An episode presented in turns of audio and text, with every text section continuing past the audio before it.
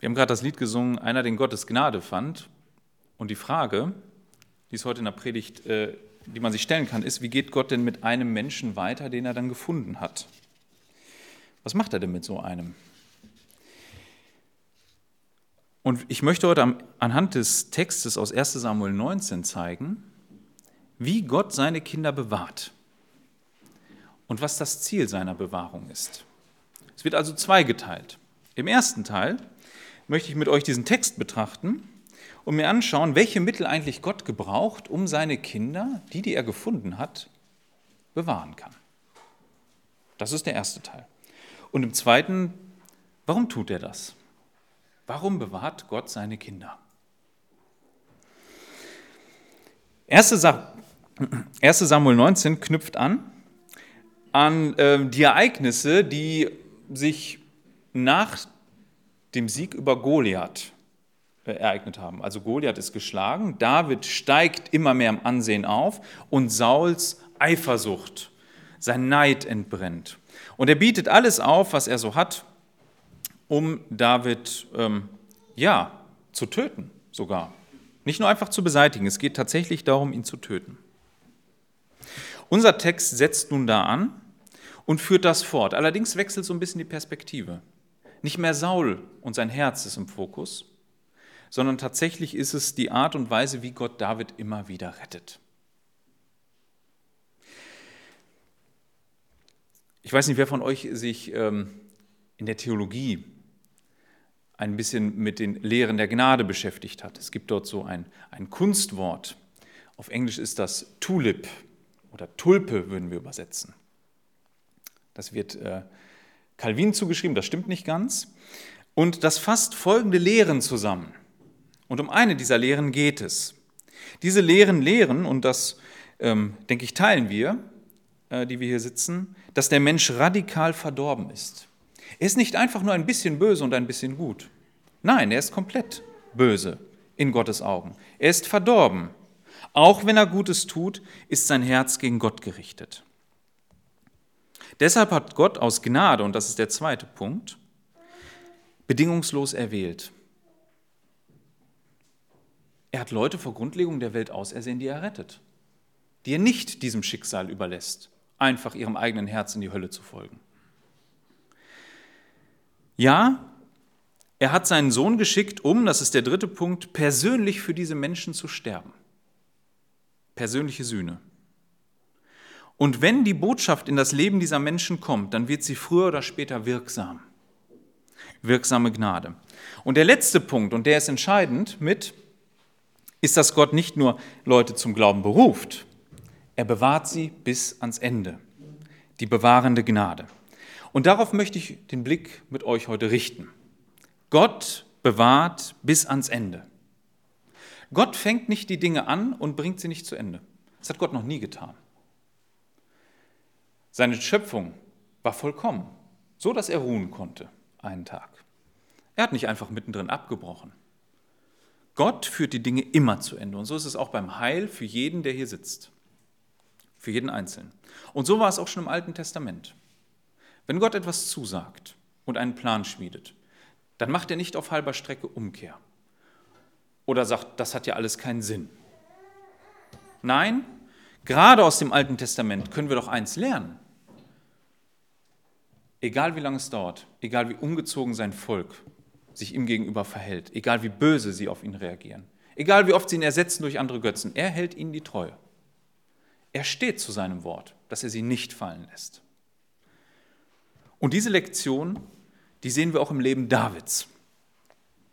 Ich möchte den ersten Abschnitt lesen aus 1 Samuel 19, die ersten acht Verse. Dort steht, und Saul redete zu seinem Sohn Jonathan und zu allen seinen Knechten, dass er David töten wolle. Jonathan aber, der Sohn Sauls, hatte großes Wohlgefallen an David. Und Jonathan berichtete es David und sprach, Mein Vater Saul sucht dich zu töten, und nun hüte dich doch morgen und halte dich verborgen und verstecke dich. Ich aber will hinausgehen, an der Seite meines Vaters auf dem Feld stehen, wo du bist, und ich will zu meinem Vater von dir reden und sehen, wie es steht, und es dir berichten.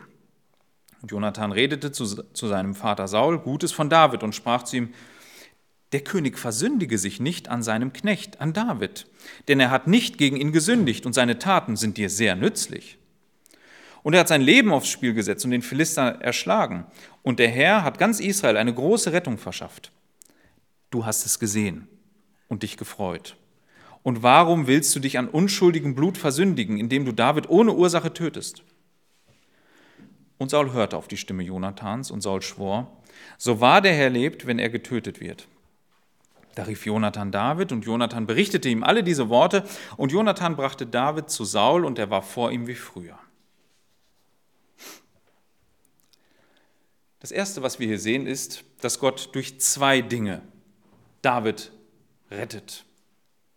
Das Erste ist, er gebraucht dazu die Fürsprache anderer Menschen.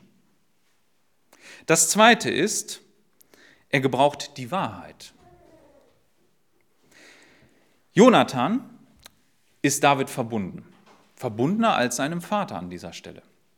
Jonathan hat im letzten Kapitel erkannt, dass David der wahre König ist und dass er seinen Vater und damit auch ihn eines Tages auf dem Thron ersetzen wird. Sowohl Saul als auch Jonathan werden nicht lange König sein und Jonathan wahrscheinlich nie. Das ist ihm klar geworden. Und er hat das akzeptiert. Er ordnet sich ja Gottes Willen völlig unter. Wenn Gott David auserwählt hat, dann wird er dem nicht im Wege stehen. Saul denkt, dass er im Kreis seiner Berater und auch seines Sohnes nur Zustimmung ernten wird. Also wir wissen aus dem letzten Kapitel, dass die meisten in der Runde David sehr wohlgesonnen waren. Aber Jonathan, der begreift, dass er hier handeln muss. Und er tritt ein. Er tritt ein für David vor seinem Vater. Er weist ihn darauf hin, dass er sowohl sich vor Gott versündigen wird, als auch, dass er alle die guten Taten damit wegwischt die David eigentlich gebracht hat für das Volk. Ja, man kann sagen, der, der Jonathan, der zählt einige Argumente auf. Ne? Also er sagt, Mensch, der, der hat dir doch kein Leid zugefügt. Mit welcher Begründung willst du jetzt eigentlich diesen David töten? Er weist ihn auch darauf hin, dass er sagt, ähm, naja, der hat deine Feinde aus dem Weg geräumt, der war dir doch total nützlich. Sei doch nicht so dumm. Ja, und das gebraucht Gott an dieser Stelle. Das trifft den Saul. Der Saul schwört hier sogar nach dem Motto, ja, dem David soll nichts passieren, sonst krieg ich was ab. Das ist so sinngemäß das, was er sagt. Diese Dinge sind nicht außergewöhnlich. Ja, wir würden sogar denken, Mensch, wirkt hier Gott überhaupt? Also, dass da einer hingeht und einfach ein Gespräch führt und vernünftige Argumente bringt, da würden wir doch sagen, ist das jetzt Gottes Handeln überhaupt dahinter? Ja, unser Text, das wird sich noch zeigen, zählt bewusst die Dinge auf, die Gott gebraucht. Ja, er gebraucht hier Jonathan, Jonathans Treue und, und das ist wichtig, vernünftige Argumente und die Wahrheit. Das wird ein Kontrast zum späteren Text. Da gebraucht er andere Dinge, die fast sogar im Kontrast dazu stehen. Ja, er gebraucht Menschen, auch um uns unsere Freiheit im Glauben zu garantieren. Also nehmen wir unsere Situation. Wir als Christen im Westen, wir würden doch sagen, Mensch, handelt Gott denn überhaupt an uns? Ist es nicht quasi komisch, dass wir so oft für unsere Freiheit danken, in der wir uns versammeln dürfen, in der wir ihn anbeten dürfen? Ist das nicht merkwürdig, dass wir oft ähm, ja, all diese Dinge erwähnen? Ist das nicht eigentlich eine Selbstverständlichkeit? Ist das nicht vernünftig? Ist das nicht richtig, dass wir das tun? Und dass die Leute um uns herum das verstehen und anerkennen? Es ist nicht die Normalität. Und so wie Gott hier einen normalen Mann gebraucht hat, so hat Gott in der Geschichte Männer gebraucht, um uns diese Freiheit zu bringen. Er hat in der Geschichte immer wieder Männer, das können Politiker gewesen sein, das können auch Theologen gewesen sein, gebraucht, damit wir uns hier in Frieden und Freiheit versammeln dürfen. Das mag für uns nicht nach dem Handeln Gottes aussehen, aber es ist das, was Gott gebraucht in unserem Alltag, um uns zu bewahren. Oder nehmen wir ein anderes Beispiel. Da ist jemand, der offensichtlich ein Leben gegen Gott führt. Und er hat einen Freund, der hingeht und mit ihm redet und ihn darauf hinweist. Daraufhin lässt der, der das falsche Leben führt, davon ab. Und man könnte sagen, Mensch, das waren doch nur gute Argumente, das war ein gutes Gespräch. Nein, auch da ist die Bibel eindeutig. Nur Gott kann das Herz eines Menschen ändern. Wenn er umkehrt, war es Gottes Werk. Auch wenn er dazu äußere, normale Umstände gebraucht. Oft erwarten wir das Spektakuläre. Oft erwarten wir, dass Gott sich irgendwie groß offenbart. Gerade dann, wenn wir Fragen haben. Gerade dann, wenn wir an Menschen denken, wo wir sagen, der, der, der glaubt nicht. Und so viele haben schon geredet. Und auf einmal erwarten wir, kann Gott jetzt nicht sich irgendwie wunderbar offenbaren? Nein, er gebraucht diese normalen Dinge weiterhin. Davon lässt er nicht ab. Und so wie Jonathan ein Werkzeug ist, in dem er einfach hingeht und ein Gespräch mit seinem Vater führt, ein ernstes Gespräch, mit guten Argumenten, und mit der Wahrheit ausgerüstet. So gebraucht Gott das, um David zu bewahren. Ja, es wird wie vorher. Der achte Vers sagt uns, und wieder gab es Krieg und David zog aus und kämpfte gegen die Philister und richtete eine große Niederlage unter ihnen an und sie flohen vor ihm. Es ist alles wieder in Ordnung. David ist wieder an seiner Position. Gott hat es gebraucht, um David wieder dahin zu bringen, wofür er vorgesehen war. Im nächsten Abschnitt geht es dann um die Frau von David, die Michael. Und ich möchte vorher darauf hinweisen, dass die Frau ihm nicht einfach gegeben wurde, damit David eine Frau hat und Saul sein Versprechen einlöst. Saul hatte eine bestimmte Absicht, als er ihm diese Frau gab. In Kapitel 18, Vers 21 heißt es, und Saul sprach, ich will sie ihm geben, also diese Michael, damit sie ihm zum Fallstrick werde und die Hand der Philister gegen ihn sei. Also er wollte bewusst, er hat diese Frau gegeben, damit David über die stolpert. Ne? Da kann man sich so vor Augen führen, so ein Fallstrick, ne? das ist ja, spannt einer so eine Leine auf den Weg und hofft, dass der, der da lang geht, irgendwann drüber plumpst. Und er sagt, das ist jetzt die Frau, ne? wie so eine Schnur, die ist ja gespannt auf Davids Weg und irgendwann stolpert er drüber. Das war sein Plan. So. Nun geht's weiter. Ich möchte Kapitel 19, die Verse 9 bis 17 lesen. Und ein böser Geist von dem Herrn kam über Saul, und er saß in seinem Haus mit seinem Speer in der Hand, und David spielte mit der Hand. Und Saul suchte David mit dem Speer an die Wand zu spießen. Aber er wich aus vor Saul, und er stieß den Speer in die Wand. Und David floh und entkam in jener Nacht. Da sandte Saul Boten in das Haus Davids, ihn zu bewachen und ihn am Morgen zu töten. Aber Michael, seine Frau, teilte es David mit und sprach, wenn du nicht diese Nacht deine Seele rettest, so wirst du morgen getötet werden. Und Michael ließ David durchs Fenster hinab, und er ging weg und floh und entkam. Und Michael nahm den Teraphim und legte ihn ins Bett und legte das Geflecht aus Ziegenhaar an sein Kopfende und deckte ihn mit dem Tuch zu. Und Saul sandte Boten, um David zu holen. Und sie sprach, er ist krank. Da sandte Saul die Boten, um David zu sehen, und sprach, bringt ihn im Bett zu mir herauf, damit ich ihn töte. Und die Boten kamen, und siehe, der Teraphim war im Bett, und das Geflecht aus Ziegenhaar an seinem Kopfende. Da sprach Saul zu Michael, Warum hast du mich so betrogen und hast meinen Feind gehen lassen, dass er entkommen ist? Und Michael sprach zu Saul, er sagte zu mir, lass mich gehen, warum sollte ich dich töten? Saul verfällt wieder in Raserei. Der böse Geist ist es ja immer, der in ihm bewirkt, dass er ungehalten wird, dass er sein Temperament nicht mehr im Griff hat, dass er in Wutausbrüche gerät. David macht das, wozu er berufen wurde. Nicht nur, dass er Krieg für Saul führt, er macht weiter die Musik, die Saul so beruhigen sollte. Aber an dieser Stelle hilft es nicht. Saul begeht einen weiteren Mordversuch. Das hat er schon mal gemacht im 18. Kapitel. Auch da ist es gescheitert. Auch da wich David aus.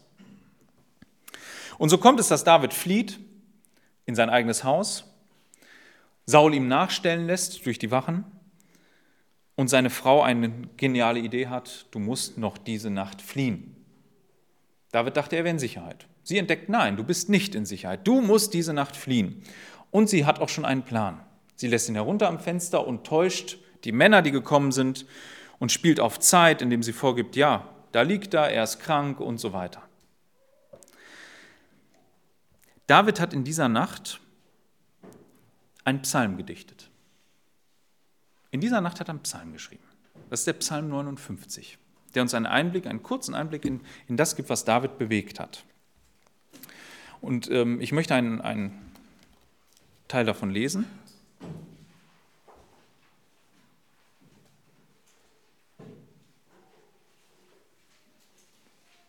Ich möchte so die ersten fünf Verse vielleicht lesen, die fassen das ganz gut zusammen. Dem Vorsinger verdirbt nicht von David ein Gedicht, als Saul sandte, um sie und sie sein Haus bewachten, um ihn zu töten. Befreie mich von meinen Feinden, mein Gott. Setze mich in Sicherheit vor denen, die sich gegen mich erheben. Befreie mich von denen, die Frevel tun, und rette mich von den Blutmenschen. Denn siehe, sie lauern auf meine Seele, starke rotten sich gegen mich zusammen, ohne meine, ohne meine Übertretung und ohne meine Sünde her. Ohne meine Schuld laufen und bereiten, bereiten sie sich Wache auf mit äh, mir entgegen und sie. Was hier so einfach klingt bei uns im Text in 1 Samuel, also man denkt ja, ist der David da wirklich in Not? Ne? Könnte man ja denken, wenn man das so liest, ist das wirklich jetzt so schlimm? Geht es da wirklich um Leben und Tod? Dann wird aber in diesem Psalm deutlich, ja, das geht hier um Leben und Tod. David merkt, dass es diesen Männern ernst ist. Und David ist verzweifelt in dieser Nacht. Er selber sieht keine Lösung. Er ruft Gott an. Und Gottes Antwort ist ganz merkwürdig. Er schickt ihm seine Frau, wenn man das mal so zusammennimmt. Ne? Also, David, das kann man sich ja so vorstellen, der ist jetzt in seinem Haus und dann weiß er, da unten sind diese Wachen. Hier gibt es eigentlich gar kein Entrinnen richtig. Die werden kommen. Und ich habe keine Idee. Vielleicht ist die Furcht so, dass sie ihn übermannt und er keinen klaren Kopf fassen kann. Aber da ist die Frau, die diesen Geistesblitz hat, die die Situation exakt so begreift, David nochmal darauf hinweist und dann sagt, so, und jetzt muss ein Ausweg her. Und einen hat. Das, wie Gott hier bewahrt, ist, dass er auch die Ungerechtigkeit, und darauf möchte ich eingehen, von Menschen gebraucht, um seine Kinder zu bewahren und seine Verheißung zu erfüllen. Die erste Ungerechtigkeit in diesem Zusammenhang ist die, mit der Saul ihm diese Frau gegeben hat. Er hatte eine böse Absicht. Das Interessante ist, er konnte so böse Pläne schmieden, wie er wollte. Er konnte ihm auch eine Frau geben, von der er denkt, das wird nichts. Die wird ihm zu Fall. Es hat nichts genutzt. Gott hat es nicht zugelassen, dass diese Frau ihm zum Fall wird. Im Gegenteil, Gott gebraucht das, um David zu retten, wo sie doch eigentlich sein Fallstrick sein sollte. Das Zweite ist, ich habe ein Wort vorgelesen, ich weiß nicht, ob das alle verstanden haben, das Wort Teraphim. Also das ist so ein Wort, das öfter vorkommt. Das ist ein Götze. Also man könnte jetzt denken, Mensch, äh, diese Frau, die was macht die denn da? Die legt da so eine Götzenpuppe ins Bett. Also es muss ja zumindest ein mannshoher Götze gewesen sein, ne? sonst hätte sich ja keiner davon täuschen lassen. Also mit so einem kleinen Hausgötzen, den man da irgendwo versteckt, in der Besenkammer oder sowas, kann man so eine Täuschung nicht vornehmen. Da sind wir uns, glaube ich, alle einig, ne? dass man so einen nicht ins Bett legt und sagt, guck, da liegt ein erwachsener Mann. Das muss schon die Statur und die Größe eines Mannes gehabt haben. Wie auch immer es dazu kommt, der Text lässt es offen. Ob David das gewusst hat oder nicht. Wir wissen nicht, wie groß sein Haus war. Die Michael hat Götzendienst scheinbar betrieben in seinem Haus. Die hatte diesen Götzen. Vielleicht war das auch Sauls Absicht, dass er wusste, dass seine Tochter eine Götzendienerin ist, weshalb er sie ihm gegeben hat. Wäre aber Spekulation an der Stelle. Auf jeden Fall ist es so, dass sie schaltet, diesen Götzen nimmt, reinlegt ins Bett mit Ziegenhaar das Ganze, äh, sein, sein, diesen, diesen Kopf, ja, diesen wahrscheinlich glänzenden Kopf bedeckt. Das, ist, das wird so eine Wolldecke gewesen sein, die die Leute damals hatten, um sich nachts zu bedecken. Ne, so eine Ziegenhaardecke. Ähm, ja, und äh, als die Leute dann einen Blick werfen, David ist schon längst aus dem Fenster abgeseilt, ist entkommen, äh, ja, da sehen sie diese, diese, diese Umrisse. Und dann macht sie noch was. Die Frau lügt. Ist das nicht merkwürdig? Jetzt lügt die auch noch. Da lügt sie, dass der David auch noch krank ist. Damit die ja nicht zu nah ins Bett gehen, sondern damit sie erstmal wieder mit Saul. Also sie spielt ja auf Zeit. David soll ja möglichst einen Vorsprung haben. Ist denn das so in Ordnung, dass, dass die jetzt so lügt? Ich möchte an dieser Stelle mal darauf eingehen. Das Thema der, der sogenannten Notlüge, könnte man das ja bezeichnen. Ich weiß, dass, dass das viele Christen äh, vielleicht heute gar nicht so bewegt, aber in der Geschichte hat die das bewegt, wenn es um Leben und Tod ging. Es gibt die Ereignisse im Dritten Reich. Da haben Christen Juden versteckt. Und was sagt ein Christ, wenn da jetzt einer vor der Tür steht und sagt, hast du Juden versteckt? Was sagt er dann? Das ist eine ernste Frage, ne? Oder was ist, wenn es hier da um Leben und Tod geht, wo sie sagt, nee, nee, der ist eigentlich aus dem Fenster, da könnt ihr mal hinterher, das ist eigentlich nur ein Götze. Ähm, sie täuscht ja bewusst. Und das ist nicht der einzige Fall im Alten Testament. Ich weiß nicht, welche Fälle ihr noch so kennt, wo Leute andere täuschen. Ich möchte euch mal einen nennen, ähm, der vielleicht gar nicht so, so bekannt ist, ähm, aber im, im zweiten Buch Mose, ganz am Anfang, das beginnt mit einer Täuschung von Hebammen. Im zweiten Buch Mose, in Kapitel 1, da gibt es, ähm, ich möchte das mal zusammenfassen, äh, in die Verse 15 bis 21. Ähm, die hatten den Auftrag, die Hebräerinnen, wenn sie ein Kind hatten, jedes männliche Kind sofort zu töten, auf der Stelle. Das war ihr Auftrag. Das haben sie nicht gemacht. Also sie haben sich da ihrem Pharao widersetzt. Dann haben sie auch noch, als er sie zur Rechenschaft zieht, ihm eine Lüge aufgetischt. Sie lügen äh, ihn an und sagen, naja, wir haben da gar keine Möglichkeit. Die hebräischen Frauen, die sind ganz anders als die ägyptischen. Also bevor wir Hebammen überhaupt unsere Arbeit machen können, haben die das Kind schon zur Welt gebracht und das ist weg. Also wir werden quasi gerufen, die gebären aber so schnell und sind so kräftige Frauen, die Kinder sind weg. Wir wissen gar nicht, ob das Jungs oder Mädchen sind, die da zur Welt gebracht werden. Sie sind weg, so nach dem Motto. Das Interessante ist, dass auch noch ähm, das scheinbar eine Belohnung findet. Da steht in 21, und es geschah, weil die Hebammen Gott fürchteten, so machte er ihnen Häuser. Also der richtet diese Frauen auch noch auf. Oder ein anderes Beispiel, die Rahab. Als die Kundschafter der Israeliten nach Jericho kamen, da hat sie die versteckt und die hat die Leute, die danach suchten, eiskalt angelogen. Nee, ist nicht so nach dem Motto. Also, wir sehen auch im Alten Testament findet das immer wieder statt. Jetzt möchte ich mit einer Sache ähm, einmal aufräumen. Ähm, das Gebot, das Gott gegeben hat, du sollst kein falsches Zeugnis reden, wider deinen Nächsten, wird in manchen Bibelübersetzungen vielleicht mit du sollst nicht lügen übersetzt. Das trifft es aber nicht. Das trifft es nicht. Ich weiß nicht, ob ihr das mal so gelernt habt, du sollst nicht lügen, ne? So die Kurzform. Da, da ist was ganz anderes im, Hintergrund. Das ist sicherlich ein Teil. Was, dieser, was dieses Gebot aber meint, ist eigentlich, du sollst den Ruf deines Nächsten, also wenn du bei deinen Nächsten befragt wirst, sollst du nicht beschädigen. Oder auch wenn du nicht gefragt bist hast du nicht das Recht rumzugehen und den Ruf deines Nächsten zu beschädigen, indem du was Falsches über ihn erzählst. Machen wir uns folgende Situation deutlich. Ne, da ist jemand, der wird gefragt, sag mal, hast du auch gehört? Der hat das und das gemacht? Ne? Begegnen sich zwei Menschen, dann fragt der eine, hast du das gehört, der und der? Und dann kannst du ja die Geschichte vielleicht noch ausschmücken, denkst du, um seinen Ruf noch mehr zu schädigen. Nein, sagt Gott, Schluss. Du sollst da nichts Falsches noch auftischen. Du sollst nichts noch dazu erfinden. Du sollst die Geschichte nicht ausschmücken und all das, um den Ruf deines Nächsten äh, quasi zu beschädigen. Das ist der Gedanke dahinter. Dass das Lügen uns untersagt ist, das greift Paulus in Epheser 4 auf. Aber da hat er etwas ganz anderes mit im Blick. Nämlich, dass man sich mit Lügen durchs Leben wurstelt. So nach dem Motto, wenn ich einen Vorteil habe, dann kann ich auch lügen. Er sagt dort nämlich, wer gelogen hat, der handelt jetzt in Wahrheit bitte. Also bei wem das im Alltag Geschäftsgebaren war, zu seinem normalen Arbeitsleben gehörte, dass er lügt, der soll das jetzt gefälligst mal unterlassen. Ja, wir Christen sollen die Wahrheit sagen. Aber, und da möchte ich uns vielleicht helfen mit zwei Theologen, die sich darüber den Kopf zerbrochen haben. Luther und Thomas von Aquin. Die haben nämlich drei Dinge unterschieden. Und das finde ich sehr hilfreich. wie Lügen aussehen können. Das eine ist die notwendige Lüge.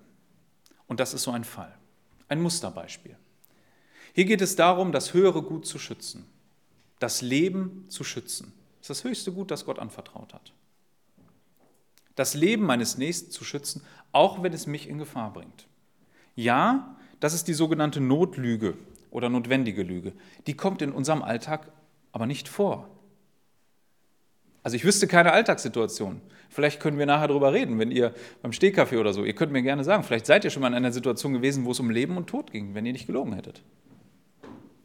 Das zweite ist die scherzhafte Erzählung.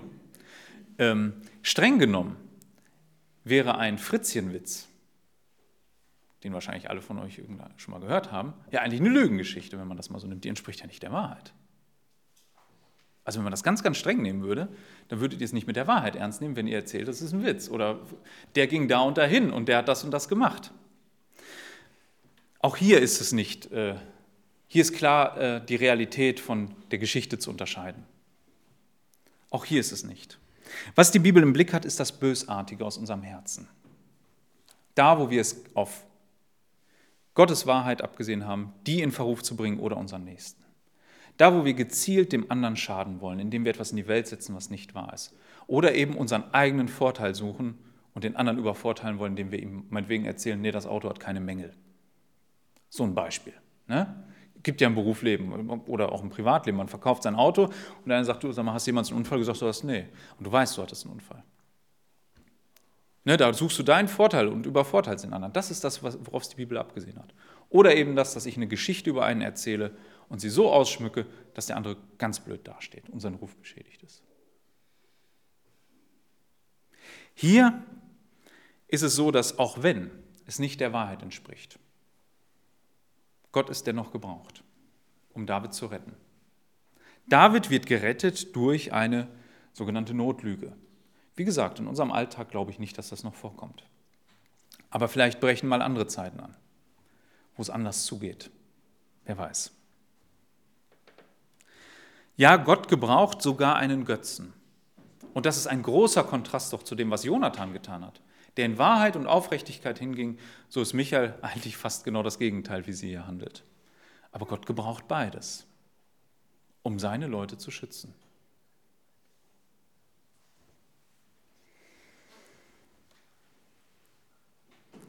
Sicherlich sieht Gott nicht über die Lügen hinweg und sagt, damit ist es gerecht. Versteht mich nicht falsch.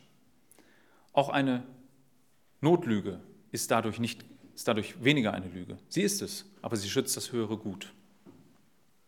Michael wäre gut daran beraten, ich weiß, es ist uns nicht berichtet, dass sie Buße tut. Und sagt, ja, ich habe falsch geredet. Aus Not her. Vergib mir. Das wäre der aufrechte Weg. Ob sie ihn gegangen ist, berichtet uns der Text nicht.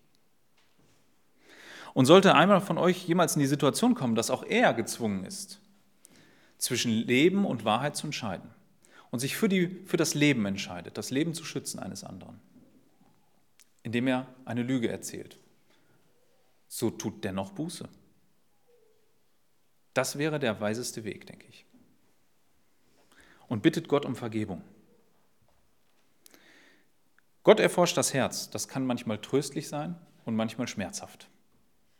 Und ich hoffe, dass es tröstlich ist, dass er sieht, ihr habt es mit aufrechtem Herzen getan.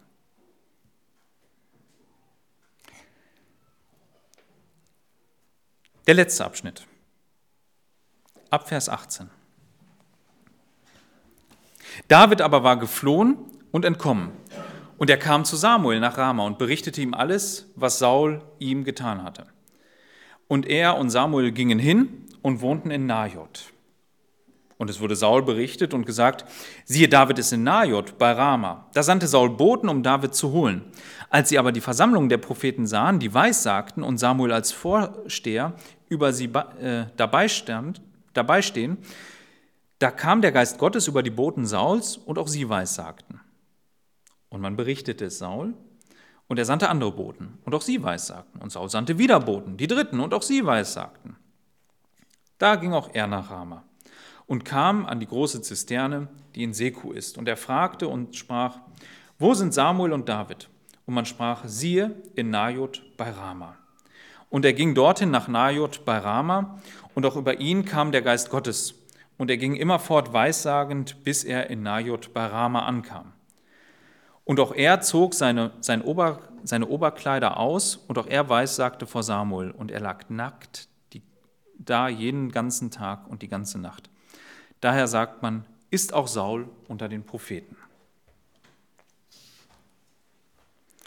Ja, David sucht Zuflucht beim Propheten. Er hat keine andere Wahl. Also das Schlimmste, was er, glaube ich, hätte machen können, wäre in seine Heimat zu gehen. Da hätte man ihn als erstes vermutet. Es bleibt natürlich nicht unbeobachtet. David ist ein angesehener, berühmter Mann. Und irgendwer hat es dem Saul gesteckt. Ja, der ist jetzt bei Samuel. Saul reagiert sofort und heftig, er schickt sofort hin. Und ich glaube nicht, dass diese Boten dahin kommen, um zu verhandeln. Doch wer ist es, der hier, der Gott, der hier beschützt? Wodurch wird David geschützt? Durch Gottes Geist selbst. Gott selbst schreitet hier ein auf wundersame Weise. Und das gleich viermal. Saul schickt einmal Boten. Sie können nichts machen. Sie bleiben, sie bleiben hängen in der Masse der Propheten und Weissagen mit. Er schickt wieder Boten. Wieder passiert das Gleiche. Und er schickt wieder Boten und wieder das Gleiche. Und dann geht er schließlich selbst. So nach dem Motto, das ist jetzt Chefsache. Jetzt erledige ich das selber. Und was dann passiert, ist eine absolute Demütigung Sauls. Saul wird nackt, meint in diesem Fall nicht unbedingt ganz nackt, vielleicht hat er noch ein Obergewand an, was nicht weniger schändlich war. Er wird quasi bloßgestellt. Gott stellt diesen Mann bloß. Das ist das letzte Mal, dass Gottes Geist über ihn kommt. Das letzte Mal und alles, was ihm bleibt, ist Schande. Gott selbst beschämt Saul zutiefst an dieser Stelle. Er macht ihn lächerlich vor den Leuten. Ja, der große Saul mit all seinen Möglichkeiten, mit dem, was er so aufzubieten hatte, scheitert an Gott selbst und wird am Ende zum Gespött, ja zu einem Sprichwort. Das Sprichwort gab es schon, es bekommt nur eine neue äh, Note dazu. Nicht nur, dass Saul Vorher sagte man immer, ist Saul etwa auch unter den Propheten, weil man sagen wollte, naja, Saul und Propheten, das passt nicht. Jetzt sagt man, ist Saul auch unter den Propheten, so nach dem Motto, guckt euch an, das ist so eine Schande. Dieser Mann wird zu einem Sprichwort. Das, was nach seinem Leben bleibt, dieser Text ist ja nach seinem Leben aufgezeichnet, ist ein Sprichwort, das im Volk immer noch über ihn herrscht, was nur noch Schande und Verachtung ausdrückt. Er hat sich mit dem allmächtigen Gott und seinen Zusagen angelegt. Saul hat alles aufgeboten, was er hatte. Und am Ende ist er nackt. Gott hat ihn bloßgestellt. Ja, Gott selbst handelt. Hin und wieder handelt er persönlich, ohne diese Dinge zu gebrauchen, die gerechten und die ungerechten Dinge in dieser Welt, ohne dass er die normalen Alltagsdinge gebraucht. Hin und wieder handelt er selbst, aber das ist die Ausnahme. Ja, man hätte die anderen Texte so abschreiben können, so nach dem Motto, hat Gott hier überhaupt gehandelt? Am Ende müssen wir sagen, Gott hat es an diesen Punkt geführt, um Saul so bloßzustellen, ein für alle Mal in seinem Volk. Gott hat David beschützt, Gott hat zu ihm gehalten, denn Gott hat ihm eine Zusage gegeben, nämlich dass er König werden sollte. Bisher war das ein Geheimnis. Also das wussten nur Samuel und David. Jetzt ist für alle offensichtlich, Saul kann nicht mehr König sein. Eine neue Frage steht im Raum, was wird? Und Gott selbst wirft, wirft die Frage auf.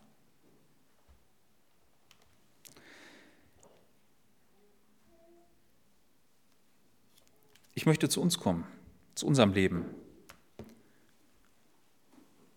und zu dem, was Gott, wie Gott mit uns umgeht. Ich sagte ja am Anfang, es gibt so die Frage, Gott beruft Menschen in den Glauben. Er rettet sie. Und dann, was tut er?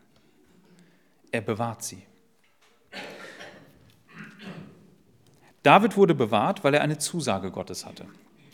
Gott hat ihm klipp und klar zugesagt, dass er König wird. Und Gott setzt das durch, egal was ein Mensch dagegen unternimmt. Egal wer da kommt. Da kann Saul kommen, da können Philister kommen, da kann kommen, wer will. Gott setzt das durch. Mit allen Mitteln. Wir haben auch eine Zusage. Johannes 10, Vers 27 bis 30. Da drin steht nicht, dass wir Könige werden über ein Volk. Aber steht etwas anderes. Und auf diese Zusage möchte ich einen Blick lenken in eurem Alltag. Es sind die Verse 27 bis 30. Meine Schafe hören meine Stimme, und ich kenne sie, und sie folgen mir. Und ich gebe ihnen ewiges Leben, und sie gehen nicht verloren in Ewigkeit. Und niemand wird sie aus meiner Hand rauben. Mein Vater, der sie mir gegeben hat, ist größer als alles, und niemand kann sie aus meines Vaters Hand rauben. Ich und der Vater sind eins. Also wenn einer sagt, nichts und niemand, so sinngemäß, ne? da bleibt nicht mehr viel übrig, was daneben steht. Ne? Gar nichts. Wenn ihr an euer Leben und eure Alltagssituation denkt, an die größten Gefahren für euren Glauben, dann hat Gott verheißen, die alle zu überwinden. Ich möchte mal ein paar nennen. Erstens, es kann sein, dass du zweifelst daran, ob du gerettet bist, weil du in Sünde gefallen bist. Da möchte ich sagen, Christus hat ein für alle Mal gerett, äh, ist ein für alle Mal gestorben. Und in Hebräer steht es wörtlich, denn, ein, denn mit einem Opfer hat er auf immer da die vollkommen gemacht, die geheiligt werden. Er hat einmal ist er gestorben und hat ein Opfer gebracht, das für alle Sünden reicht, die ein Leben nur anhäufen kann. Das kann uns nicht mehr vor Gott verklagen. Versteht mich nicht falsch. Ich sage nicht, geht raus und sündigt. Das sage ich nicht. Ich rede zu denen, die sagen, ich bereue, dass ich gesündigt habe. Und ich frage mich, ob Gott, ob das einen Keil zwischen mich und Gott getrieben hat. Dem kann ich sagen, nein. Das kann es nicht. Wenn du ernsthaft bereust, nein. Das ist etwas, was nicht, also eure eigene Sünde kann euch nicht aus der Hand Gottes reißen, wenn ihr sie bereut. Das geht gar nicht. Gott kann das alles überwinden. Ich glaube, dass das tatsächlich eine große Versuchung ist im Herzen eines Christen, zu sagen, Mensch, kann Gott mich nochmal annehmen? Und ich möchte euch einen Satz äh, mitgeben, ich hoffe, der prägt euch. Es gibt unter Christen die Frage, habe ich noch eine Chance bei Gott? Dann kommen sie wieder, habe ich noch eine zweite oder habe ich noch eine dritte oder habe ich noch eine vierte oder eine fünfte? Und ich möchte euch sagen, Gott gibt keine Chancen. Gott gibt seinen Sohn. Das ist was ganz anderes. Gott denkt nicht in diesen Kategorien. Ein für alle Mal hat er seinen Sohn gegeben. Warum reden wir über Chancen? Christus ist größer als alle Chancen dieser Welt. Sein Opfer ist mehr wert als alles das, was wir entgegenbieten, um diesen Wert zu schmälern. Es geht nicht. Wenn du dich fragst, habe ich eine Chance, frag, habe ich Christus. Wenn du das bejahen kannst, reden wir nicht mehr über Chancen. Das nächste. Es kann sein, dass Dinge in dieser Welt manchmal glitzernder und schöner erscheinen als die Verheißungen aus Gottes Wort. Dass man sein Herz an Dinge hängt, die uns ganz einnehmen. Also wenn die Bibel davon redet, dass wir unser Herz an etwas hängen, dann meint es, dass wir unser ganzes Leben auf was ausrichten, dass wir mit all unserem Denken und Handeln das haben wollen. Und jetzt machen wir uns nichts vor, in unserer Gesellschaft gibt es viel, was schön ist und was glitzert und was funkelt und was sagt, ich bin es wert, dass du für mich lebst. Das kann ein Haus sein, das kann ein Auto sein, das kann ein toller Beruf sein, das, was auch immer. Unser Herz baut ständig neue Götzen. Und vielleicht ist es auch manchmal nur etwas für den Moment und dann haben wir es und dann ist es wieder egal. Aber lass dir eins gesagt sein, Gott hat das alles überwunden. Er hat die Welt überwunden. Und alles, was da drin ist. Und es ist ein Trost, dass Gottes Treue größer ist als unsere. Dass Gottes Treue stärker ist als unsere. Wir werden nicht an unserem Handeln und an unserer Treue gemessen, sondern an den Verheißungen Gottes. Wenn wir glauben, können wir sagen, ich habe wirklich nur Christus. Ja, das spricht total viel gegen mich. Ganz oft vergucke ich mich in die Dinge. Aber Gott, gut, dass du mir treu bist und mir nachgehst und mich nicht loslässt. Und ein letztes, vielleicht ist das am wenigsten. Es kann sein, dass uns Leute zusetzen, wie es bei David der Fall war, die uns Übles wünschen, die uns richtig zusetzen, die sich freuen würden, dass wir, dass wir nicht nur einfach, ähm, naja, ich sag mal, scheitern, sondern dass wir mit Ach und Krach scheitern und dass alle über uns lachen. Vielleicht wollen die uns sogar Böses tun, leiblich. Ich weiß nicht, ob das bei euch der Fall ist. Ich habe leiblich das noch nie erlebt. Aber es gibt Leute, die sich sicherlich freuen würden. Aber auch da, Gott überwindet all das. Gott hat all das in Christus überwunden und steht uns bei. Und ich möchte zum Schluss eine Frage noch beantworten. Warum macht Gott das? Gott verherrlicht sich, indem er seine Verheißung durchsetzt gegen alle anderen Menschen die, und alles, was Menschen aufbieten können. Es gibt dazu ein, in einem Kinderbuch, das ich mit meinen Kindern lese, gibt es ein, eine Begebenheit, das ist eine wahre Begebenheit aus Schottland. Und es sind oft die kleinen Dinge. Es ist eine alte Witwe gewesen, die in ihrem Dorf eine Ausnahme bildete. Es war ein, äh, ein Dorf voller Trunkenbolde und Taugenichtse. Und sie hielt fest an den Verheißungen. Sie war das Gespött. Das muss man sagen. Eine alte Witwe, die war das Gespött im Dorf. Guck dir diese fromme Frau an. Und die Leute sehen natürlich nur ihr Äußeres, all ihr, ihr Tun und Handeln und danach bewerten sie. Und da stellt ihr einer die Frage, was wäre, wenn Gott nach all deinem Warten, deinem Beten, Hoffen und Harren zulassen würde, dass deine Seele für immer verloren geht. Also wenn es irgendwas gibt, was dich abbringt, was passiert dann? Vielleicht stellt euch auch mal die Frage, kann es sein, dass das irgendwas, da sagt diese Frau etwas Weises, so sinngemäß, ist nur sinngemäß überliefert. Gott würde dabei einen größeren Verlust erleiden. Ich würde nur meine Seele verlieren. Das wäre in der Tat ein großer Verlust. Aber Gott würde seine Ehre und seinen guten Ruf verlieren. Habe ich nicht mein Seelenheil an seinen kostbaren und bedeutendsten Verheißungen festgemacht? Wenn er aber sein Wort brechen sollte, würde er sich als untreu erweisen und das ganze Weltall würde sofort untergehen. Gott wird seine Verheißung nie brechen. Wenn du dich an die klammerst, bist du sicher. Komme, was da wolle. Weil Gott eins nicht mit sich machen lässt, dass jemals jemand zu ihm sagt, er hat gelogen. Er hat es nicht gekonnt. Wenn du allerdings auf andere Dinge baust, dann wirst du scheitern. Die, die auf Gottes Verheißung trauen und ganz darauf setzen, die werden gerettet werden. Komme, was wolle.